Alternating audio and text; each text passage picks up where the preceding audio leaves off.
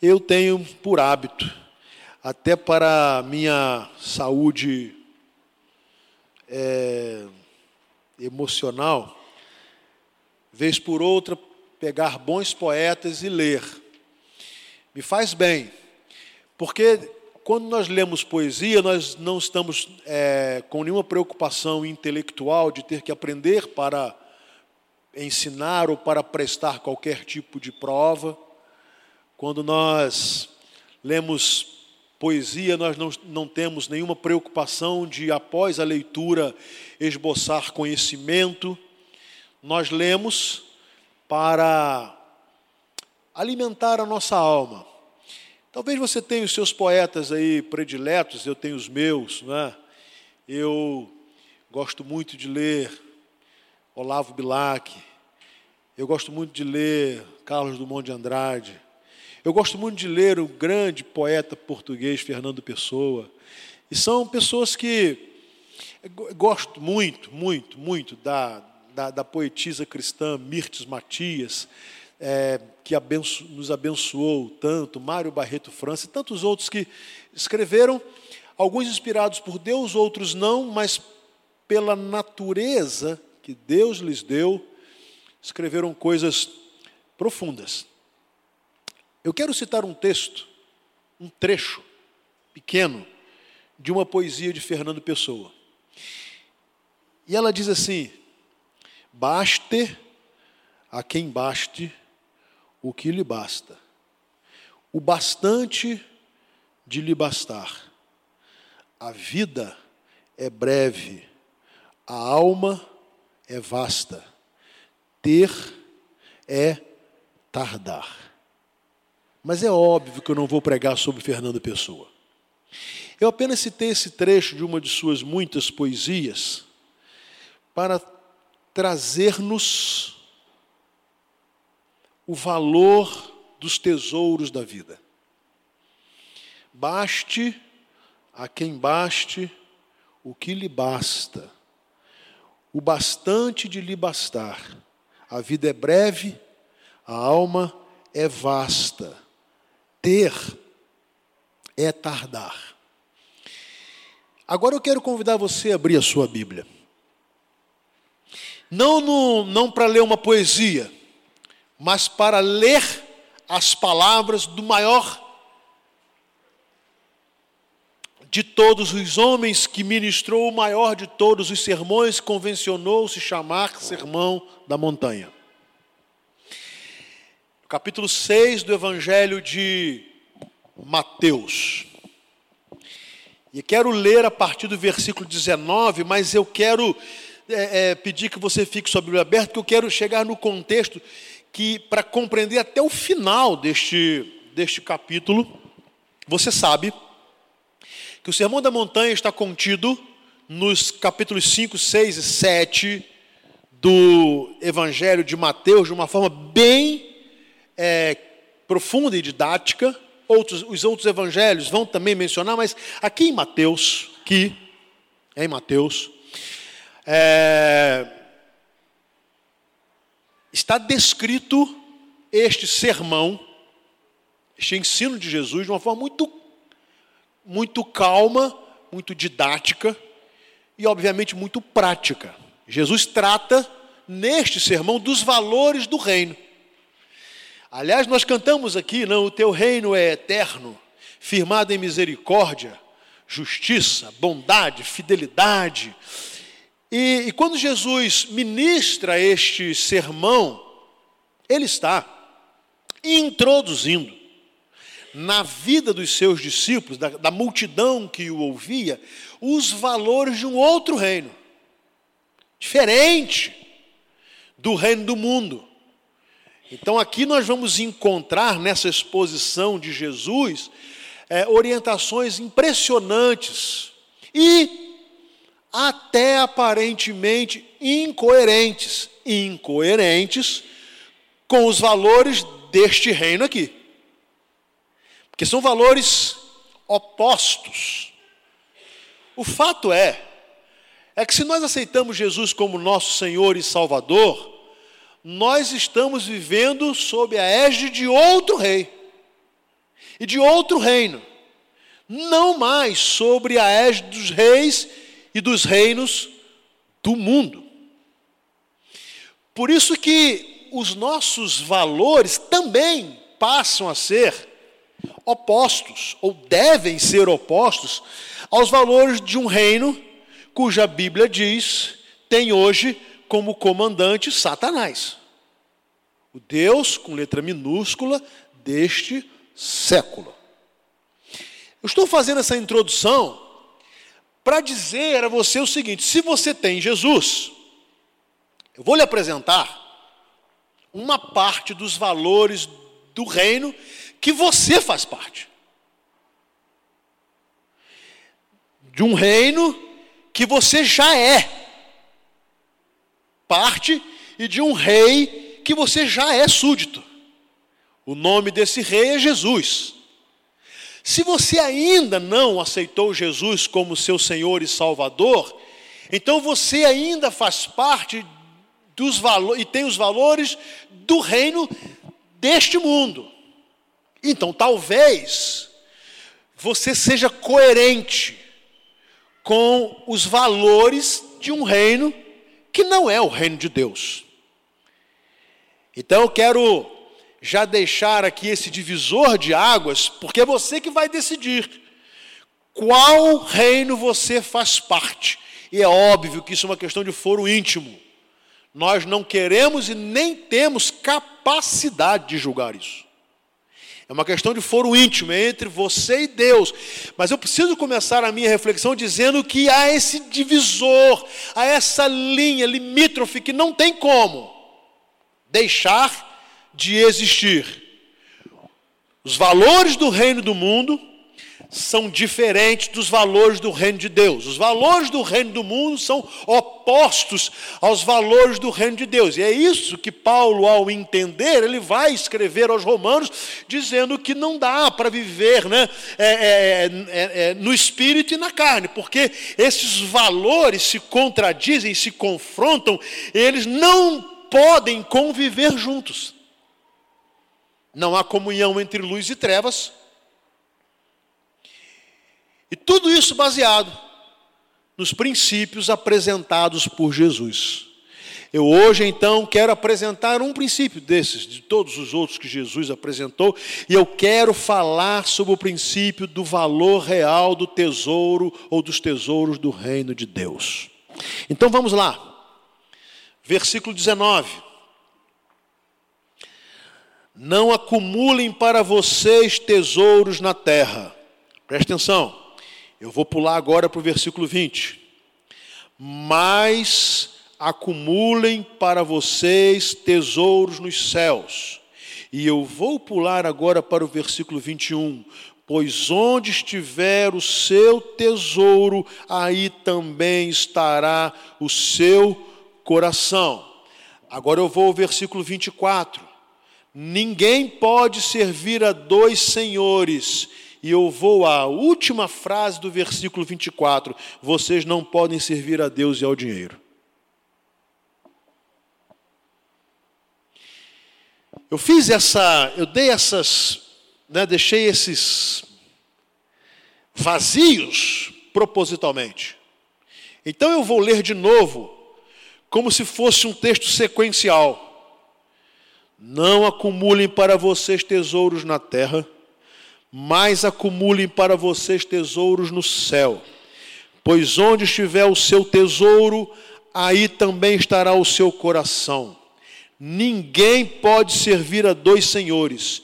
Você não, vocês não podem servir a Deus e ao dinheiro.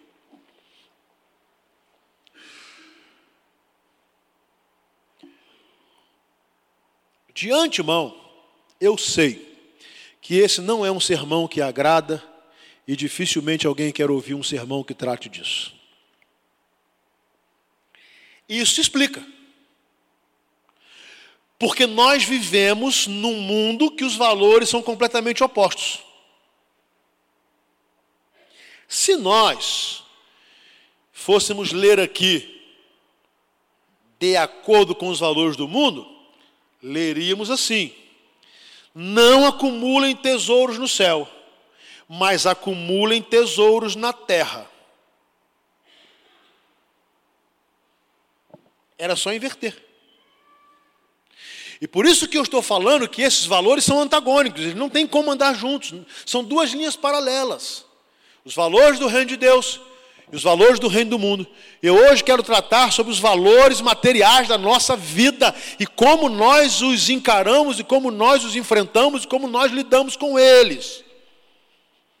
É impressionante que durante todo o sermão do monte, em todos os assuntos, Jesus foi imperativo. Ele foi imperativo. Ele não foi um conselheiro. Ele, por, por exemplo, disse assim: quando vocês jejuarem, não façam como, mas façam assim. Quando vocês orarem, não façam como os hipócritas, mas orem assim. Vocês são sal da terra, porque se não serve para salgar esse sal, para mais nada presta, a não ser para ser lançado fora, pisado pelos homens e lançado fora. Vocês têm que entrar pela porta estreita, porque largo e espaçoso é o caminho que conduz à perdição. Então, todo o sermão da montanha, ele é baseado nas afirmativas de Jesus e elas vêm como imperativo: façam isso, não façam isso, façam isso, não façam aquilo. Então Jesus não está aconselhando, Jesus não está pedindo opinião e Jesus não está relativizando. Então, se você tem Jesus, eu, se nós entendemos que o nosso reino é o reino de Deus, não é o reino desse mundo, e que os nossos valores então têm que ser os valores do reino de Deus, temos que começar por aqui, no sermão de hoje, não vou tratar de outra coisa agora, a ouvir Jesus dizendo: não acumulem tesouros na terra. Ninguém gosta de ouvir isso. Essa é uma palavra indesejada. Mas eu preciso afirmar que essa é palavra de Jesus. E ele vai dizer que nós não podemos estar atrás do acúmulo de riquezas porque o nosso reino é outro, porque a nossa segurança está em outro lugar, porque o propósito da nossa vida é um outro propósito, ele não é terreno, ele não é para a terra, porque o propósito do tesouro da terra não nos dá segurança, então ele vai ser claro e objetivo: não acumulem tesouros na terra. Jesus não está falando de imprudência porque ele prega a prudência. Jesus não está falando de irresponsabilidade porque ele é responsável. Jesus não está falando de falta de planejamento porque ele diz até que nós tínhamos que planejar para não começar um projeto e depois não ter recurso para acabar. Não nada disso que Jesus está falando. Jesus está falando de foco, de objetivo de vida. Ele diz: não vivam para acumular. Meus irmãos, só há pobreza na terra porque as pessoas vivem para acumular. Porque se as pessoas obedecessem Jesus e não vivessem para acumular, não faltaria recursos para nenhum ser humano. Isso não tem nada a ver com comunismo. Isso tem a ver com o princípio. O foco. O para que eu existo? Para que eu trabalho? Por que eu acordo muito cedo? Porque eu durmo muito tarde, porque eu passo por tantos sacrifícios, por quê? E para quê? Eu preciso afirmar o que Jesus disse: não acumulem, não sejam avarentos, não amem o dinheiro, não amem o material, não corram atrás disso, não fiquem se empanturrando de bugigangas e de dinheiro, não façam isso. Isso foi o que Jesus disse. E aí, eu pulei propositalmente, porque a segunda palavra de Jesus vem após uma conjunção adversativa, mas é o oposto. O oposto, ele diz: não acumulem tesouros na terra, mas acumulem tesouros no céu.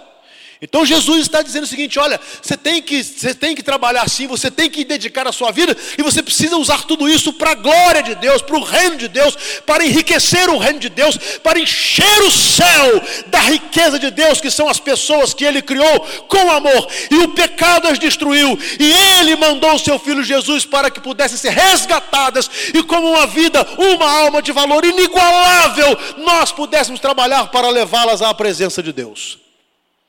Então, olha só, não acumulem na terra, mas acumulem no céu. Então, Jesus não está pregando a preguiça, Jesus não está pregando a monotonia, e Jesus não está pregando a omissão. Ele está pregando sobre a missão do reino. Não acumulem para vocês tesouros na terra, mas acumulem para vocês tesouros no céu. E ele vai justificar tesouros na terra. A traça e a ferrugem podem destruir, os ladrões podem roubar e furtar. Acaba. Vai acabar. Pode ser agora, pode ser em sua vida, pode ser para os seus filhos, pode ser para os seus netos, mas vai acabar. Tudo que nós acumulamos materialmente, isso vai acabar, isso vai perecer, não tem jeito. O que nós acumulamos como riqueza espiritual não acaba, não perece, ninguém rouba, ninguém nos tira, ninguém pode nos tirar, ninguém. E a questão de Jesus é essa: por que vocês investem tanto esforço, tanto tempo para acumular coisas e para deixar coisas para os seus que vocês sabem que vão acabar? E vocês não investem tempo, não se dedicam, não se esforçam, não priorizam em deixar para a geração de vocês e para gerações seguintes uma riqueza que ninguém pode destruir.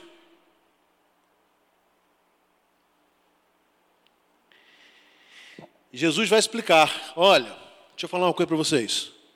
Onde estiver o seu tesouro, aí vai estar o seu coração. É, não adianta falar que não. Não adianta você falar assim, não, eu não amo a riqueza, eu não amo o dinheiro, mas você, seu coração está ali.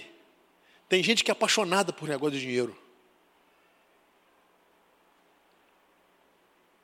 Você já viu, não sei se você conhece gente que assim, compra um carro novo, Aí no documento do carro está escrito assim: veículo com capacidade para cinco passageiros. Mas eu só coloco quatro porque vai pesar o carro. Você já viu isso? Ai meu Deus, que tolice. Ou, não, mas eu não posso entrar naquela estrada que é uma estrada de chão. E aí, como é que vai colocar um carro desse numa estrada de chão?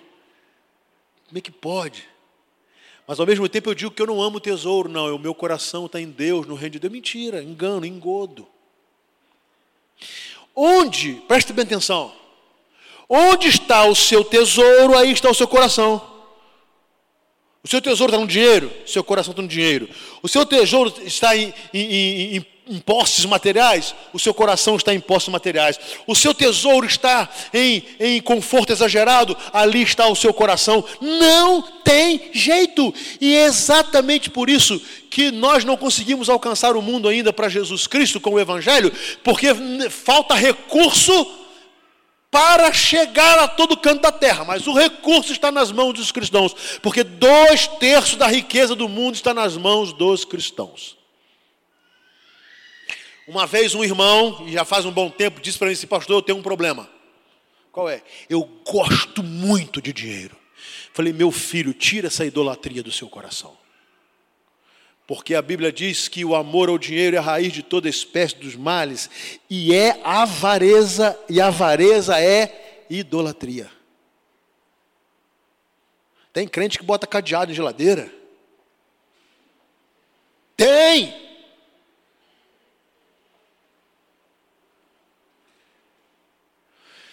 Onde estiver o nosso tesouro, aí estará o nosso coração. onde eu coloco a minha paixão, toda a minha dedicação, todo o meu esforço, aí está o meu coração, não adianta, é isso mesmo, gente. Quando eu acho que eu não tenho mais tempo nenhum para a obra de Deus, para a igreja de Jesus, para trabalhar para Deus, porque eu tenho que ganhar dinheiro, eu tenho que ganhar dinheiro, eu tenho que ganhar dinheiro, não adianta depois eu dizer que eu amo Jesus, que eu amo a igreja. Não, o meu reino é deste mundo. E eu estou dando a minha vida para ganhar o reino deste mundo. Isso não é bonito. Deus não acha isso bonito. Por isso ele diz: não acumulem na terra, acumulem no céu, pois onde estiver o, teu, o seu tesouro, aí estará seu coração.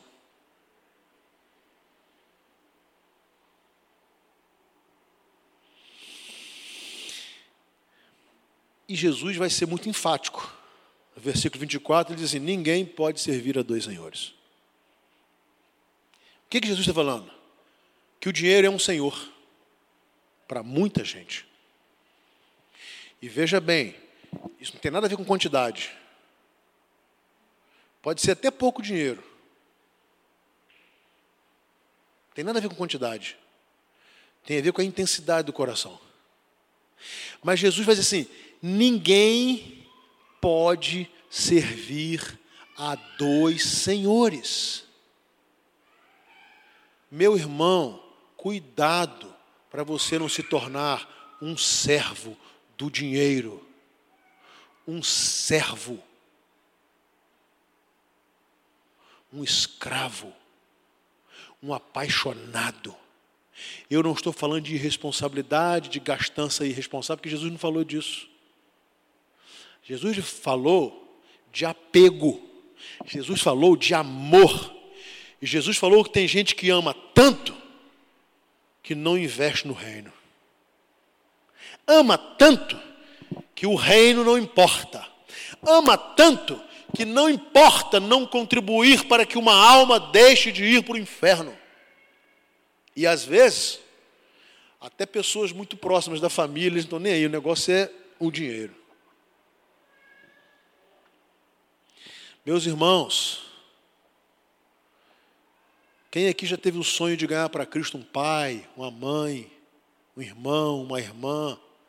Ganhou e depois foi cuidar das coisas do dos tesouros do mundo, se esquecendo da dádiva da riqueza que Deus deu. Quem sabe por intermédio de um culto, de um culto no ar livre, de uma célula, de, uma, de, um, de um culto na igreja, aí tem uma vida lá de valor eterno. Jesus vai ser categórico: ninguém pode servir a dois senhores. Você vai amar um e odiar outro, não adianta. Por que, que tem tanto crente que odeia o dízimo? Ele odeia o dízimo porque ele ama o dinheiro. Ele odeia isso porque ele ama o dinheiro. Ele faz cara feia quando o pastor fala de dízimo porque ele ama o dinheiro.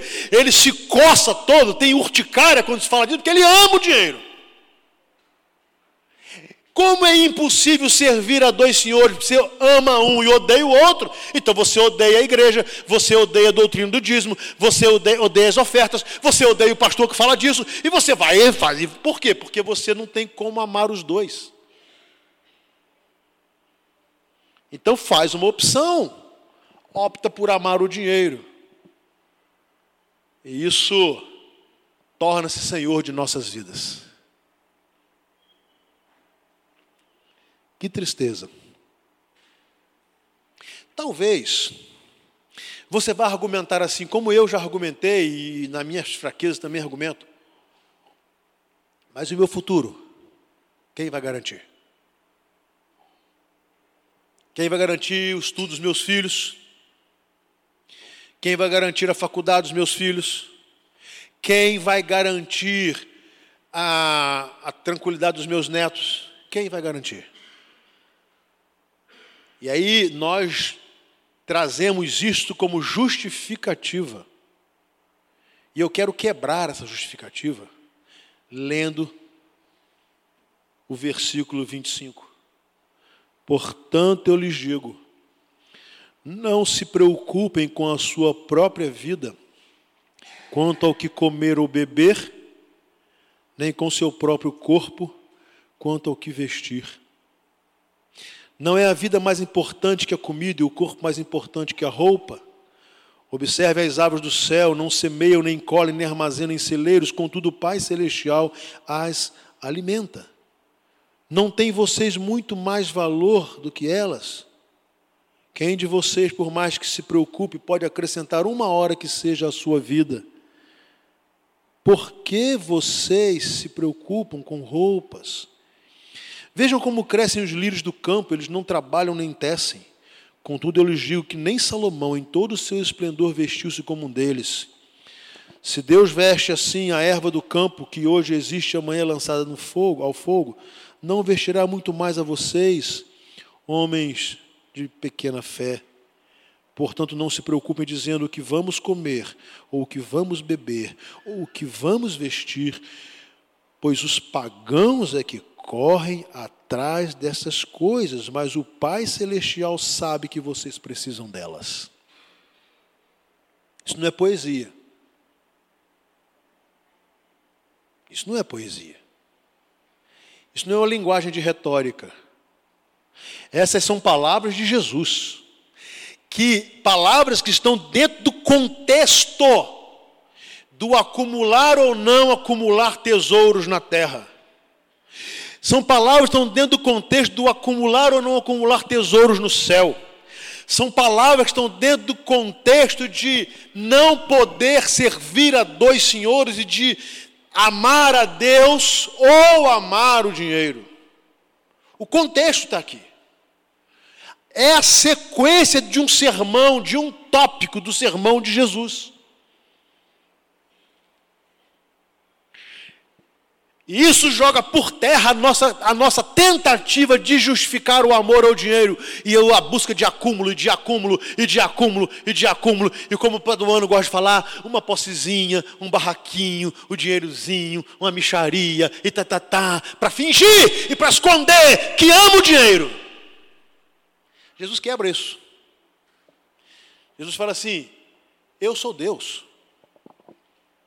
Eu sou Deus. E esse Deus não vai deixar que lhe falte o necessário. Eu sou Deus. Você não pode acrescentar um dia mais na sua vida. Um centímetro de altura a mais. E até mesmo os cabelos da sua cabeça eu os conheço. E não cai um fio sem que eu saiba e sem que eu permita. E às vezes nós levamos uma vida de uma vaidade tão grande, uma, de uma vanglória, e parece que nós somos eternos aqui. Nós não somos eternos aqui. E aí Jesus vai dizer para você: olha, você pode acrescentar uma hora que seja a sua vida? Você pode. Uma das coisas, essa semana eu vi um, uma, uma entrevista muito legal Procura lá no YouTube que vale a pena, do futuro ministro lá, é, tecnologia, não sei, o Marcos Pontes. Que coisa extraordinária. Que coisa extraordinária. Ele começa a contar a sua história. E a sua história começa com um menino muito pobre, de uma mãe que era servente. E esse menino sonhava em ser astronauta. Uma loucura um absurdo. Um menino que talvez tivesse que se preocupar com o que iria comer, beber e vestir amanhã. Amanhã. Chegou a ser o primeiro astronauta brasileiro que teve que aprender russo em três meses, estudar para concurso no intervalo do trabalho com seus amigos zombando dele, dizendo que isso era para coisa de filho de rico e tal, e tal, e tal, e tal, e sem poder pagar um cursinho, ele sozinho estudou, ele entra na Força Aérea e depois ele vai se preparar nos Estados Unidos e Deus vai abrindo porta e ele vai crescendo, crescendo, crescendo. E lá no final da história ele diz assim: quando eu estava lá no espaço, eu olhei as estrelas, olhei o planeta.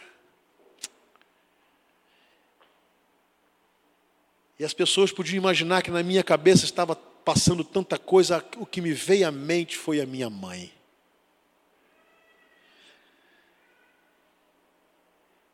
Que disse para ele: Você pode.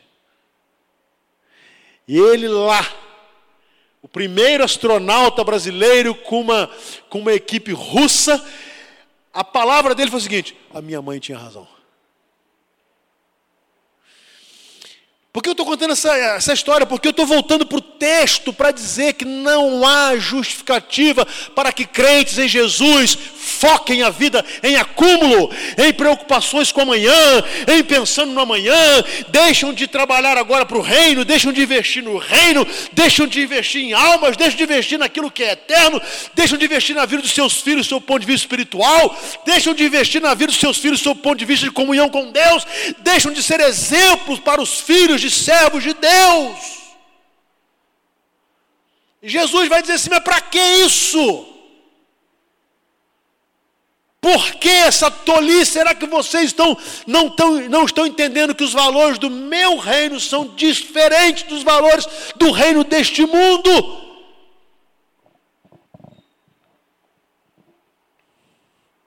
Vocês não são pagãos, vocês não são incrédulos, vocês não são pessoas sem Deus, vocês não devem se assemelhar a elas.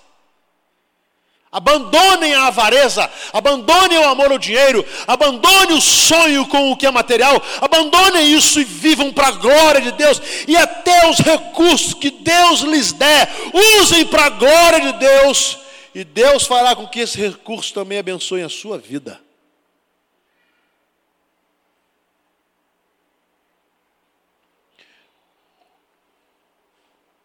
Eu não posso deixar de falar Algo que talvez você saiba, que quem leu o livro que eu humildemente escrevi sabe também, é a história do meu pai na entrega do dízimo, quando ele não tinha um centavo para comprar um remédio, um esparadrapo, para cuidar da minha mãe, que estava para ganhar o seu primeiro filho depois de ter perdido dois filhos. Ele vai para a igreja, ele na sua luta, ele disse: ou eu entrego o dízimo, ou eu fico com um dinheirinho na minha mão para se porventura minha esposa passar mal e ganhar neném eu poder socorrê-la. O que você faria? Ele entregou o dízimo.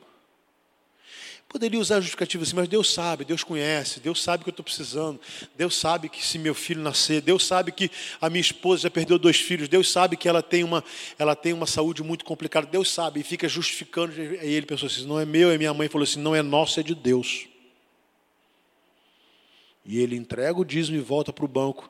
E quando ele senta no banco, o menino vai chamar assim: Seu Eli, corre porque Dona Dilma está ganhando neném.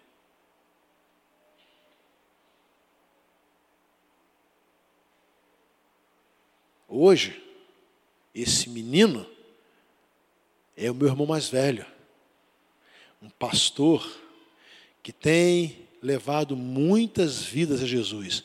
Entendem o que é investir no reino de Deus? Entendem o que é investir em algo que tem valor eterno? E que ninguém pode tirar do meu irmão isso? Ninguém tira dele isso. Isso é ter a concepção exata do que é acumular para o reino. Seus filhos estão aprendendo com você o que sobre dinheiro? O que? que ter dinheiro é bom, que fazer, que poder. Ninguém disse que é ruim. Mas quais são os valores que eles estão aprendendo? Seus filhos sabem que você é dizimista? Porque você ensina a eles que Deus é provedor de todas as coisas? Seus filhos têm visto você investir em missões? porque aprendem com você que uma alma vale mais do que o mundo inteiro e que o Evangelho é para ser pregado a todas as nações antes que venha o fim. Seus filhos veem você ajudando pessoas carentes, necessitadas, abrindo mão um pouco da sua fartura para socorrer e abençoar pessoas que precisam ser ajudadas. Os seus filhos aprendem com você assim, papai e mamãe são muito bons em ganhar dinheiro e eles conseguem nos dar um conforto tremendo e eles conseguem fazer coisas maravilhosas. Que coisa linda. Você não está ensinando nada. Não está ensinando nada. Você está ensinando seus filhos a confiar numa coisa que não se pode confiar. Eu quero terminar. O que fazer então? Se eu não devo acumular tesouros na terra e devo acumular tesouros no céu, se eu não posso servir a dois senhores, se é impossível servir a Deus e servir ao dinheiro ao mesmo tempo, se eu não preciso ficar preocupado com aquilo que eu vou comer, beber ou vestir amanhã, a sobrevivência digna e necessária, se Deus cuida de mim mais do que, do que cuida dos lírios do campo, se Ele vestiu os lírios do campo de uma forma muito mais linda do que Salomão na sua glória, da sua riqueza, no seu poder, se eu não preciso, o que eu tenho que fazer? Primeiro, reconhecer que Deus sabe o que nós precisamos. Deus sabe. Deus sabe das nossas necessidades. Deus sabe dos nossos caprichos. Deus sabe. E às vezes nos permite também passar por algumas dificuldades para nos ensinar que Ele é o dono de todas as coisas. O que fazer? O versículo 33 vai dizer: Busquem, pois, em primeiro lugar o reino de Deus e a sua justiça. Isso é prioridade. É o que Jesus está falando para você e para mim também. Em primeiro lugar, o reino de Deus. O reino de Deus, as coisas do reino, os valores do reino, o trabalho do reino, a edificação do reino de Deus, é isso que está falando. Isso vem em primeiro lugar. Quando nós vamos ao Velho Testamento e vamos trabalhar sobre a questão das ofertas, o que, que a Bíblia vai falar assim? Separe as primícias.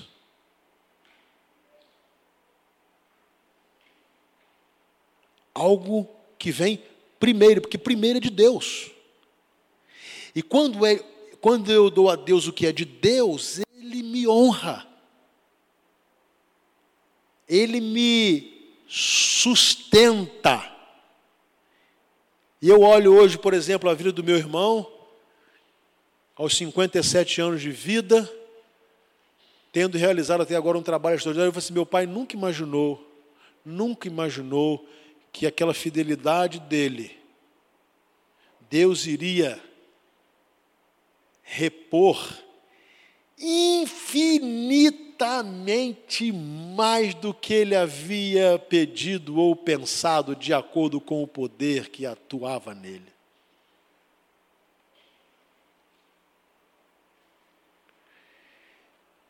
Buscar primeiramente o reino de Deus e a sua justiça é dar-lhe prioridade. Agora, coisa linda. Qual é a promessa de Deus? Todas essas coisas lhe serão o quê? Acrescentadas. Cremos ou não cremos? Cremos ou não? Ou isso é teórico? Ou para você isso é poesia? Não é poesia.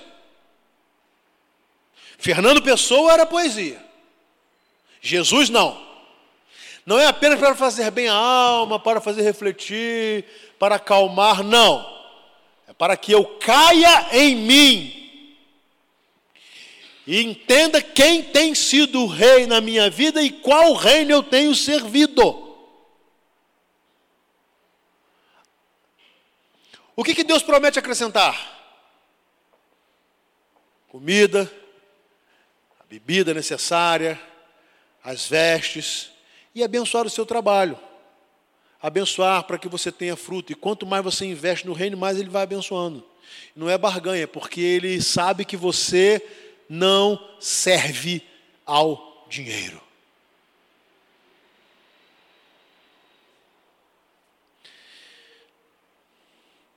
Ele vai ser enfático no versículo 34. portanto, não se preocupem com o amanhã, pois o amanhã trará as suas próprias preocupações. Olha só, parece estranho. Não se preocupem com amanhã. Jesus deveria falar assim, porque amanhã você não vai ter preocupação nenhuma. Mas não é isso que ele está falando. Ele está falando assim: não se preocupe com amanhã, porque a preocupação de amanhã vem. você tem que pagar a conta amanhã? A conta vai estar lá para você pagar. Você tem aborrecimentos amanhã no seu trabalho? O aborrecimento estará te esperando amanhã às sete horas da manhã. Mas o que Jesus está falando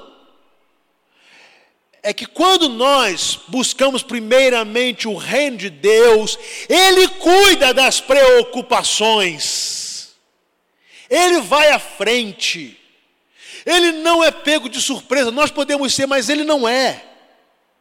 Ninguém pode apanhar Deus de surpresa. Nós sim, mas Ele não. E se a nossa vida está nas mãos dele, e se nós confiamos nele, e se os valores do reino dele são os nossos valores, e se a nossa prioridade é o reino dele, ele cuida do resto.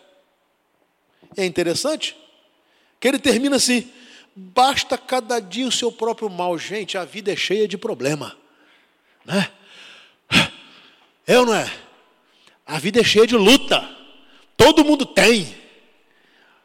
Todo dia nós temos problemas a enfrentar. Todo dia. Alguns mais, alguns menos, alguns numa fase melhor hoje, outros numa fase pior.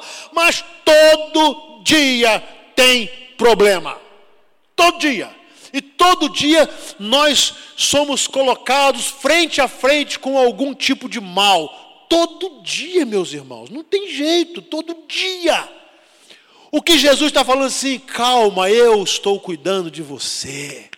Calma, o que, o que o Espírito de Deus falou ao coração do meu pai e na minha mãe aquele dia, 57 anos atrás, foi assim: Eli e Edilma, entreguem o dízimo porque ele é meu, mas eu vou cuidar da sua vida e do nascimento do Rafael, e não só do nascimento, do crescimento, do seu desenvolvimento, do seu futuro, da sua profissão, da sua missão, dos seus filhos e dos seus netos. Ele está lá com os seus netos.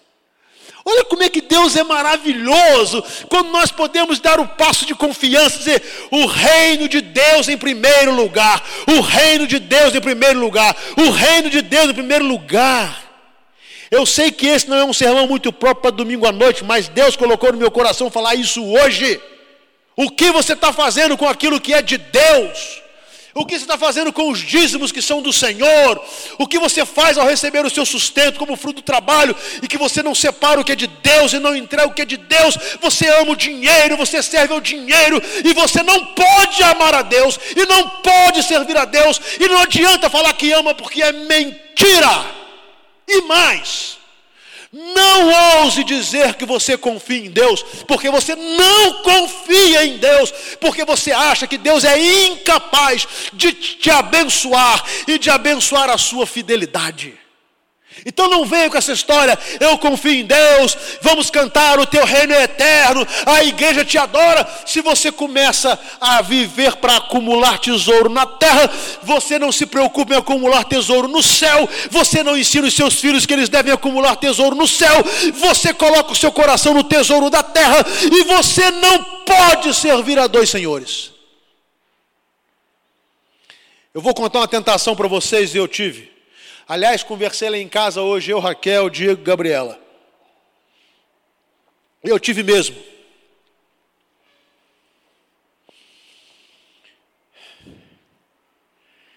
Assim que Gabriela foi aprovada no vestibular, graças a Deus eu tinha vindo assim, me preparando, mas o fiéis, né? Não tem como conseguir agora.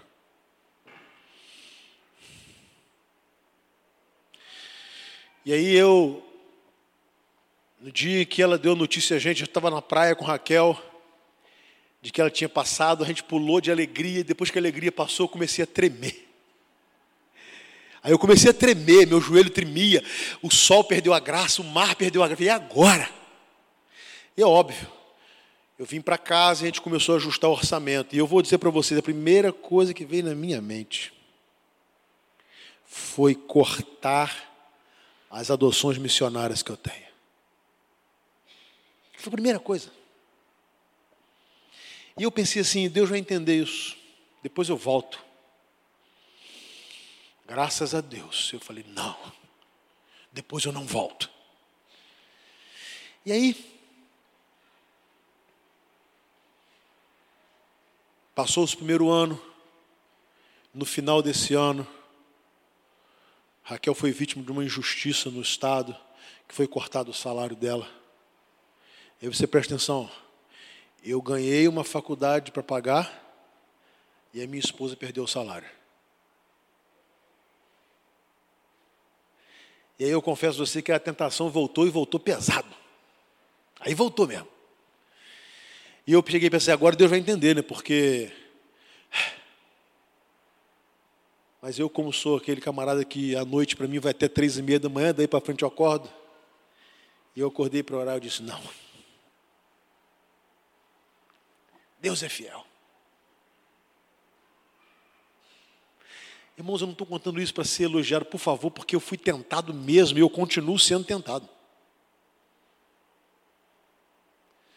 Mas eu disse não. E com o apoio da minha esposa. Não. Porque a adoção missionária está tratando de um valor eterno. Esses missionários que eu, com a minha pequena ajuda, ajudo, eles estão no campo missionário lutando contra Satanás. Então, não, não e não.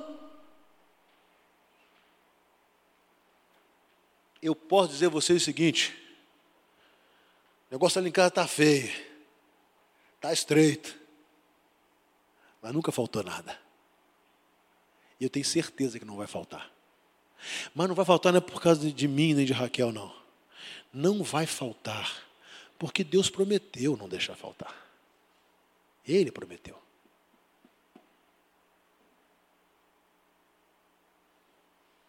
Amanhã já tem mal. Tem mal para amanhã, eu não sei qual, mas tem.